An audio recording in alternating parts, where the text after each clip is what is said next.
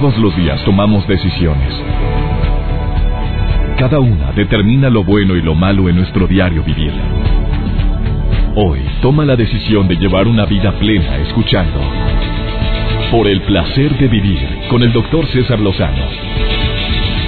Reflexiona junto a nosotros y aprende las técnicas más eficientes para hacer frente a las circunstancias difíciles de la vida. Por el placer de vivir con el doctor César Lozano.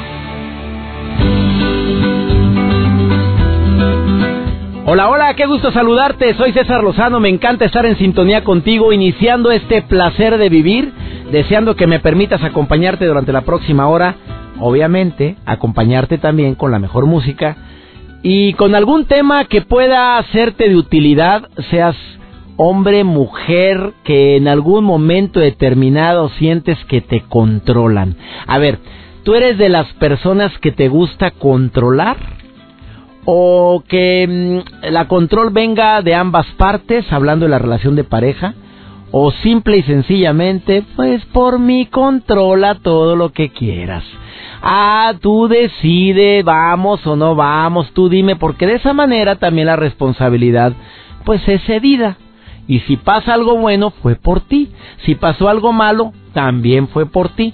O sea, tiene sus pros y sus en contras. Por naturaleza, muchachas lindas, preciosas, eh, se habla de que los hombres somos más controladores que ustedes, princesas. Aunque últimamente este rol ha cambiado.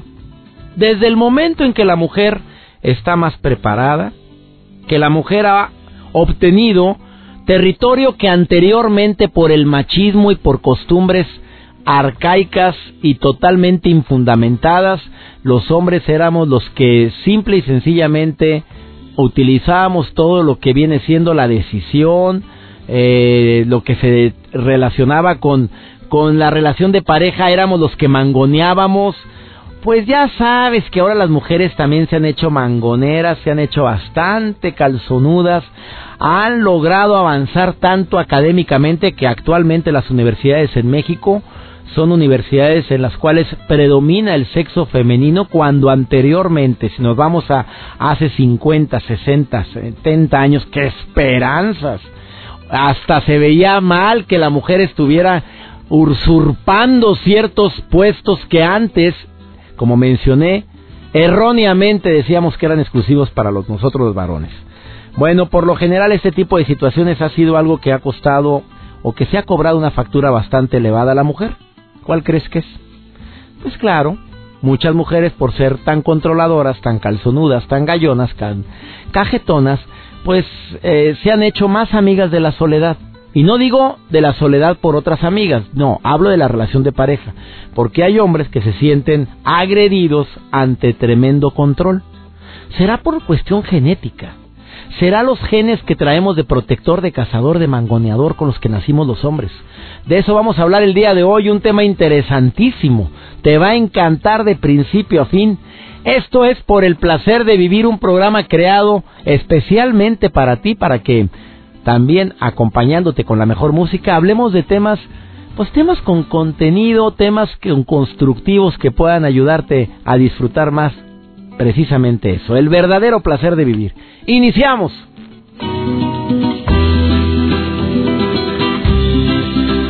Por el placer de vivir con el doctor César Lozano.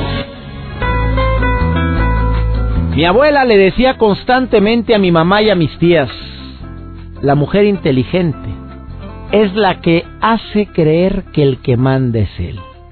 Mira, lo repetía una y otra y otra vez y luego mi mamá, heredó ese tipo de estrategias diciéndole constantemente a mis hermanas, a quienes les mando un beso muy grande, Laura, Magda y Gabriela, siempre les dijo, mijita, tú hazlo creer que él manda, mijita, y tendrás la relación en paz. Mis tres hermanas, gracias a Dios, llevan una relación con mucha armonía, casadas, felizmente casadas, y mis cuñados les mando también saludos. Y pues, ¿cómo les explico, muchachos? ¿De qué manera les digo que esa capacitación que mi madre les dio ha dado frutos? Me atrevo a asegurar que dos de mis hermanas son bien gallonas, bien calzonudas, son bien controladoras Y los maridos ni en cuenta. ¿Me estarán escuchando ahorita? Al ratito me doy cuenta cuando empiece a vibrar este celular diciéndome, te estoy escuchando, ya verás. Espero. Si no, pues se va a sentir la autoestima media trastocada aquí. Pero sí, esa estrategia la utilizaba mi mamá de manera muy sutil. Cuando de permisos se trataba. ¿Mi mamá era controladora? Sí, sí lo era. Y tenía varias formas de controlar. Una, pues con la voz, alzando la voz, que no sé si sea buena o mala estrategia, pero de que me caía el 20 me caía. Otra, suplicando. Otra, exigiendo. Otra, llorando. Otra, también mi mamá era controladora al utilizar técnicas y estrategias como el chantaje emocional. Mijito, si haces esto, te aseguro que el sábado esto otro. Eh, mijito, por favor pídele perdón a tu hermano. Mamá, fue él, mamá. Mijito, pídele perdón a tu hermano Antonio ahorita. Mamá, él me mentó a ti. Mijito, me tiene sin cuidado. Vaya usted, pídale perdón. A ver, mijito, venga para acá. Así, serio, no se me va a olvidar eso. Nunca voy a olvidar eso. Fue un...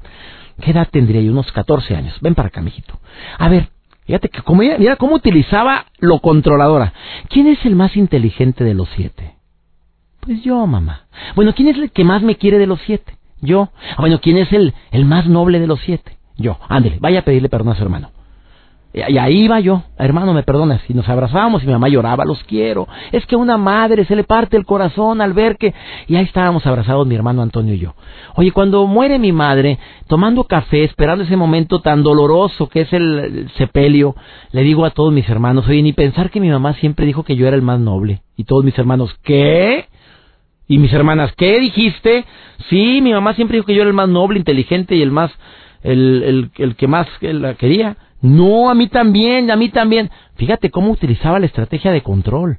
Ella no decía tú eres el más noble, tú eres el más inteligente. No, ella preguntaba, tú te lo adjudicabas. Yo, ¿quién es el más inteligente? Yo, ándele, vaya a pedirle perdón. Es una forma de controlar, de mangonear. Es una forma de dirigir de una manera inteligente, astuta. Hay muchas mujeres que son inteligentes, pero les falta astucia.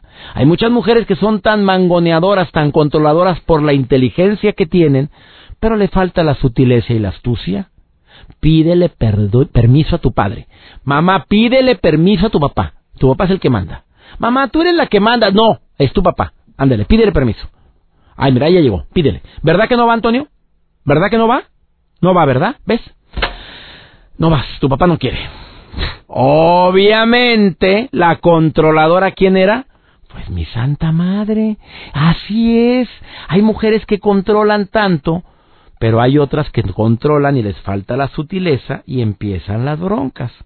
Hay mujeres que ahorita me están escuchando que son bien gallonas, calzonudas yo opino, yo mando, tú te callas, tú te esperas, espérate, a mí no ha nacido quien me habla así. Y tú jamás me vas a volver a dirigir la palabra. Oye, pues apenas sea la tercera cita, el peladón, te llamo mañana y todavía estás esperando a que te hable. Pues lo asustaste, Rosa María, lo espantaste, mamita, claro, pues te salió lo gallona. No, hombre, tenías calzonzotes amarrados y hasta con horqueta de ropa. Tenías, olvídate más que todos juntos, ¿ya entendiste? Pues, ¿qué, ¿quién quiere? No, no, no, no, no, se asustan. Muchos hombres nos espantamos con viejas tan gallonas. ¿Qué, ¿Cuál es la estrategia? Usted sabrá. El día de hoy te aseguro que una experta en el tema te va a decir cuál es la mejor manera de poder manejar esta, esta, estas incipientes o necesarias acciones que te nacen desde lo más profundo de tu corazón de querer controlar, pero manéjalo con cautela. Yo sí admiro a la mujer que ha logrado ser tan gallona. Siempre he dicho, esas mujeres que manejan empresas enormes y solas adelante y guiando cuando ese puesto era exclusivo para los hombres y ahora muchos hombres siguen protestando porque una mujer pues nos falta crecimiento espiritual, crecimiento eh, personal, nos falta probablemente ubicarnos, tomar una cápsula que se llama Ubicatex y saber que hoy más que nunca la mujer ha demostrado que que puede con eso y con mucho más. Anamar Orihuela va a estar hoy en el placer de vivir. Ella es psicoterapeuta, además experta en análisis transaccional, logoterapia. Máster en terapia gestalt y en desarrollo humano, autora de un libro que se llama, está muy original el libro, ¿eh? Hambre de hombre. Y ella viene a decirte, a ti como mujer o a ti como hombre, cómo poder controlar esas ganas tan fuertes que pueden hacer desde lo más profundo de tu corazón, de querer controlar sin ton y son. Y también hago la invitación a que me llame alguna mujer gallona y calzonuda. A ver, descuélgame estos teléfonos. ¿Están descolgados ya? 11.097.3 01 800 00973 obviamente sin costo, de cualquier parte de la República Mexicana. Amigos de los Estados Unidos, comuníquense conmigo, me encantaría también recibir llamadas de ustedes en el teléfono que tengo abierto en cabine también de buen, ojalá y se pueda recibir una llamada de Argentina. Tristemente, cuando me llaman de Argentina, pues a veces se batalla muchísimo para comunicarse aquí a México. Vamos a una breve pausa. Estamos hablando de mujeres controladoras, hombres sumisos y abnegados. Ahorita volvemos. Por el placer de vivir con el doctor César Lozano. Hablando de esas mujeres gallonas, calzonudas, controladoras que les encanta llevar las riendas de la relación.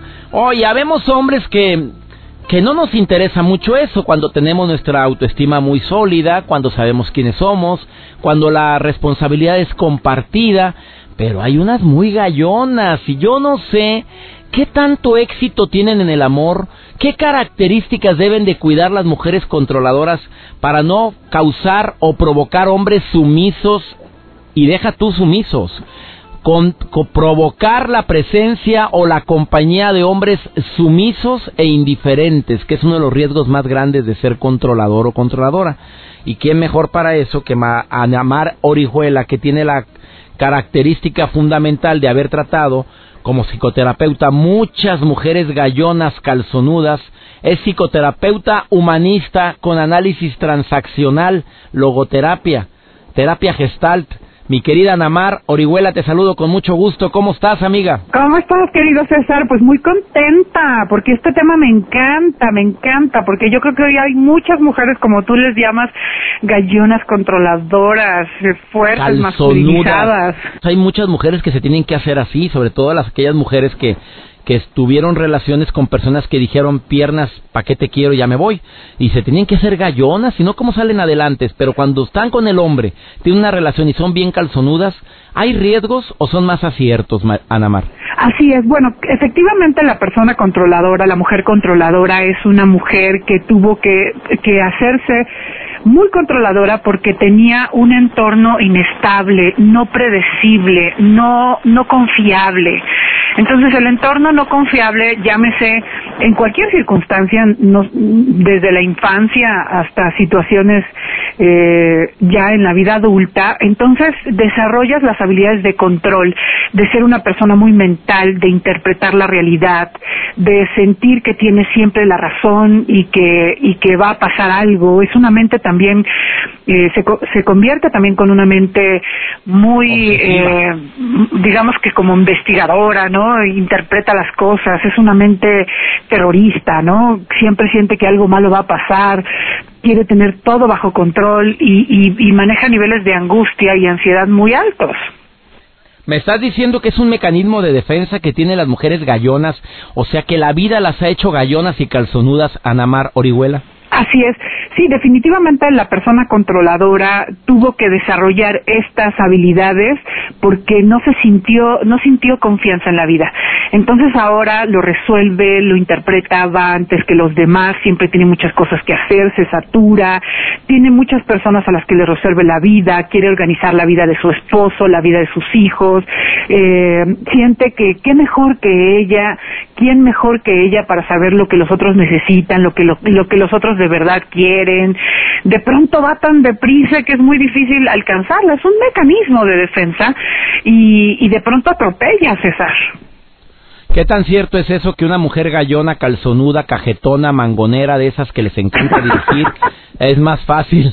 ¿Qué tan, ¿Qué tan cierto es? ¿Es más fácil que se queden solas que acompañadas, sí o no? Es verdad, es que aunque estén acompañadas, las, las mujeres que son muy activas y muy resolutivas y muy controladoras y muy fuertes, lo que terminan generando son entornos de personas pasivas, personas que no tienen iniciativa, que esperan a que ella les diga cómo y cuándo hacer las cosas o a que ella resuelva. Entonces a lo mejor puede tener unos hijos y un esposo, pero al final como ella es demasiado activa, pues se termina sintiendo sola porque porque no porque manda un mensaje de que ella no necesita nada porque ella lo resuelve todo y también manda un mensaje de que los demás no hacen las cosas en base a sus expectativas porque ella tiene siempre altas expectativas en los demás. Entonces esto la termina haciendo sentir muy sola eh, o con hombres muy pasivos, con hombres con poco carácter, con poca capacidad de protegerla, de, de ponerle límites y de decirle calma, baja el ritmo, eh, yo te, yo, yo estoy aquí, confía, baja tus defensas, caminemos juntos, o sea, no, no, no hay esa pareja o esos hijos eh, activos que la, que la hagan sentir así, porque claro, ella ha ido, ha ido generando un esquema de pasividad en todos sus vínculos. Totalmente. Querida Ana Mar Orihuela, agradezco mucho esta intervención en el programa. ¿Dónde te puede localizar el público? ¿A dónde te puede escribir? Claro, bueno, pues eh, en www.tea.com.mx, este H-E-A, ahí está mi página, o www.anamarorihuela.com.mx, y a través de Facebook y mis redes sociales, Anamar Orihuela Rico, o arroba Anamar Orihuela en Twitter. Y bueno, pues muchas gracias por la invitación, César. Anamar Orihuela se escribe Ori H Huela, así. O R I H U E L A. Hambre de hombre. Dime el nombre de tu título, ¿cuál es el título de tu libro, mi querida Anamar? Hambre de hombre. Libro de Hambre de hombre golosa. Ese es el título del libro de Anamar Orihuela. tiene que ver con autoestima, con Ya sé, ya sé, pero bueno, pero está muy, está muy sugestivo, amiga querida. Ah, lo puedes comprar por Amazon, Hambre de hombre. Así es. Un título para aumentar la autoestima de hombres y de mujeres, no nada más va dirigida a la mujer. Así gracias, Anamar. Hasta pronto. Muchas gracias. Gracias, Una breve pausa. Estamos hablando de este tema. Una breve pausa hablando del tema tan importante. Tema de mujeres gallonas, mujeres calzonudas, de mujeres que logran controlar la relación. Mujeres controladoras, hombres sumisos. No te vayas. Continuamos. Por el placer de vivir con el doctor César Lozano. Me encanta cómo habla Anamar Orihuela y quiero agradecer a todos los especialistas que voluntariamente participan en el placer de vivir. Lupita, ¿cómo estás, Lupita? Muy bien, gracias a Dios. ¿Usted, doctor? Amiga querida, ¿qué piensa usted del tema que acaba de escuchar de Anamar Orihuela, de mujeres que se hacen muy controladoras, gallonas? Y usted dijo, pues, ¿qué? Están hablando de mí. ¿Por qué, amiga querida? ¿Por qué estamos hablando de ti? Porque desgraciadamente así me hizo la vida. Yo antes era muy sumisa, como dice Dios. Pon una cachetada, digo, perdón, pon una mejilla para que te dé una cachetada después pones la otra. Ahora me das una cachetada y te parto la... Mm, no, nada que ver. Oye, espérame, pero, pero creo que esta es una, una evolución de la mujer, porque anteriormente las abuelas nuestras, mi querida Lupita, eran sumisas y abnegadas, y ahora ya demasiado, no. Demasiado, demasiado. Yo no sé por qué eran así. Yo pregúntome yo, ¿por qué eran así? ¿Por qué se dejaban? Yo no, no Más palomas que te dejan, ¿qué dices? Jamás. No, bueno, jamás nunca no existe, no nunca lo haré o el jamás nunca existe porque dice agua que has de beber, déjala correr y otros dichos muy muy comunes. Mm. Pero no, no, no, yo me pongo a pensar, ¿por qué se dejaban golpear? ¿Por qué se dejaban humillar? ¿Por qué se dejaban? Eran mujeres que no tenían voz ni voto en aquellos años. Y digo, los seres humanos somos los mismos. Si te cortas una, una vena te sale sangre igual que al hombre. ¿Me entiendes? Es. lo mismo, exactamente lo mismo, no hay de para dónde ni para dónde dar la ¿por qué la vida, ¿Por qué la vida te ha hecho así? Cuéntame, Lupita. Uh, yo me crié con monjas y me crié con mi abuelita. Entonces, eh, en aquellos años a nosotros nos enseñaban que lo que decía el hombre, que lo que eh, las personas deberían, las mujeres deberíamos de ser muy sumisas, que las mujeres deberíamos de ser eh, lo que decía la familia, muy controladas, muy controladas por mamá y papá, y eh, era una era un nivel anteriormente muy muy difícil era una vida muy difícil de llevar pero como quiera nosotros obedecíamos. Por aquí porque así fuimos educadas. El bullying existe hace muchos muchos años entonces este a mí me hicieron muy dura me hicieron muy fuerte que yo no me dejara de nadie de nadie me dejaba yo fui fui una esposa muy controladora gracias a Dios Nunca tuve problemas con mis esposos, digo mis esposos porque fui varias, varias veces casada. ¿Por gallona y calzonuda varias veces casada? Sí, a mí me decían, con el perdón de la expresión, oye, visita, tú tienes más mm, bien más puestos que yo, tú los más tienes más gocitos los tengo yo acá arriba. Los míos están acá arriba y bien puestos. Ahí me los puse. Oye, esta la pinta es más gallona y calzonuda que nada. A ver, habla de las mujeres que te están escuchando ahorita. ¿Tú recomiendas ser gallona aunque hayas traído varios maridos y te haya ido como en feria en el amor? ¿Sí recomiendas? Eh, por una parte sí, pero el karma es muy feo. El karma es muy feo, doctor, no voy a decir por qué porque soy muy gallón y muy calzonuda y me llegó un hijo muy sumiso. Ah, caray. Ese es el problema. El karma con nada se queda. Porque yo fui muy controladora, fui muy especial, mucho, muy especial. En mi casa se hacía lo que yo decía. Aunque yo no trabajaba, en mi casa se hacía lo que yo, lo que yo quería. Entonces, yo a las mujeres digo, sí deben de ser así, sí deben de ser así, no se deben de dejar por nadie, menos que las toquen. ¿De dónde está la dignidad, doctor? ¿En dónde está la dignidad de una mujer que se amen un poquito, que se quieran, que no permiten que las golpeen, que las traten como cucarachas, no permitan que sean mujeres este que se sientan menos que el hombre, porque nadie es menos que nadie, doctor.